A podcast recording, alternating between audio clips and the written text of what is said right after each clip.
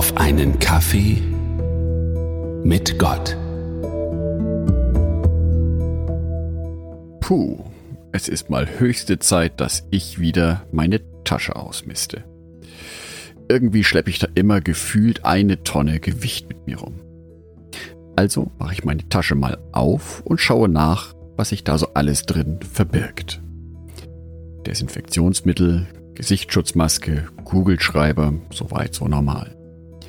Aber weiter unten drei Labellos, ein alter Rosenkranz. Und weiter unten finden sich dann auch Nasenspray, Eukalyptusöl, Zahnstocher und noch ein zweites Taschenmesser.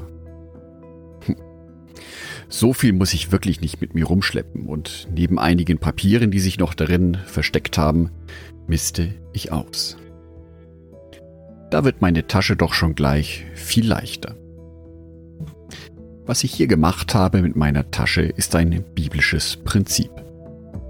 Im ersten Thessalonicher Brief, Kapitel 5, Vers 21 heißt es, Prüfet aber alles und das Gute behaltet. Und das, was für meine Tasche gilt, gilt auch für mein Leben, auch für mein Glaubensleben. Mein Leben befindet sich in ständiger Veränderung, gerade zu diesen Corona-Zeiten. Immer wieder kommen neue Einflüsse auf mich zu oder von älteren Einflüssen verabschiede ich mich bewusst oder unbewusst. Doch bleibt immer etwas zurück. In meiner Tasche bildet sich dann ein gewisser Bodensatz an Dingen, die ich einfach mit rumschleife. Sie liegen in irgendwelchen Ecken in der Tasche rum, in denen ich gar nicht mehr an diese Dinge denke. Sie machen mein Leben aber ein klein wenig beschwerlicher. Vielleicht ist es auch manchmal im Leben so, dass ich gewisse Erlebnisse, gewisse Ereignisse mit mir herumtrage, die mich noch irgendwo belasten. Brauche ich also noch alle Klamotten, die ich mir jemals gekauft habe? alle Bücher, alle Dateien auf meiner Festplatte, alle Dinge, die in meiner Wohnung stehen. Manchmal tut es nämlich ganz gut, genau da wieder auszumisten und lieber weniger Hemd zu haben, aber diese dann auch gerne zu tragen.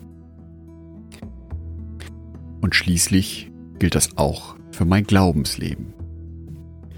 Ich lebe lange genug mit Jesus Christus zusammen und in der Verbindung mit ihm, dass ich feststelle, dass sich gewisse Einstellungen von mir verändern. Dass gewisse Erfahrungen von mir, gewisse Erlebnisse dazu führen, dass ich mein Glauben hinterfrage.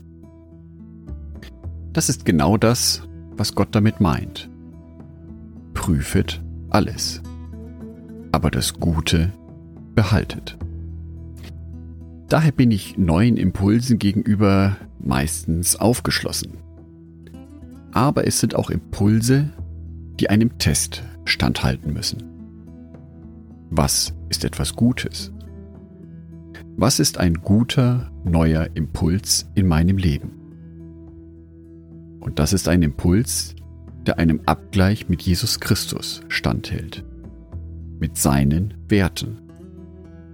Dem Hauptwert, dass er uns Menschen liebt, aber auch den Werten der zehn Geboten standhält. Ich denke, das ist auch das, was einen lebendigen Glauben eines jeden einzelnen Christen ausmacht. Sich selber, seinen Glauben und seine Glaubenssätze zu hinterfragen. Immer wieder auf den Prüfstand zu stellen und immer wieder nach neuen Erkenntnissen forschen. Denn das kann mich in meinem Leben wirklich weiterbringen.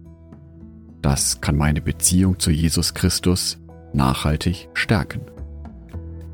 Es beinhaltet aber auch die Gefahr in sich, dass ich mich von Gott ein Stück weit entferne, dass ich Botschaften oder Haltungen annehme, die nicht seinem Willen entsprechen. Um mich davor zu bewahren, gibt mir Gott genau den heutigen Vers mit. Prüfet alles, aber das Gute behaltet. Das, was nicht gut ist, soll also aus meinem Leben weichen, sodass ich meine Beziehung zu Gott wirklich stärke. Ich wünsche dir die Neugierde und den Mut, nach neuen Erkenntnissen zu forschen. Ich wünsche dir aber auch die feste Beziehung zu Jesus Christus und Gott, das Gute zu behalten. Andacht von Jörg Martin Donat.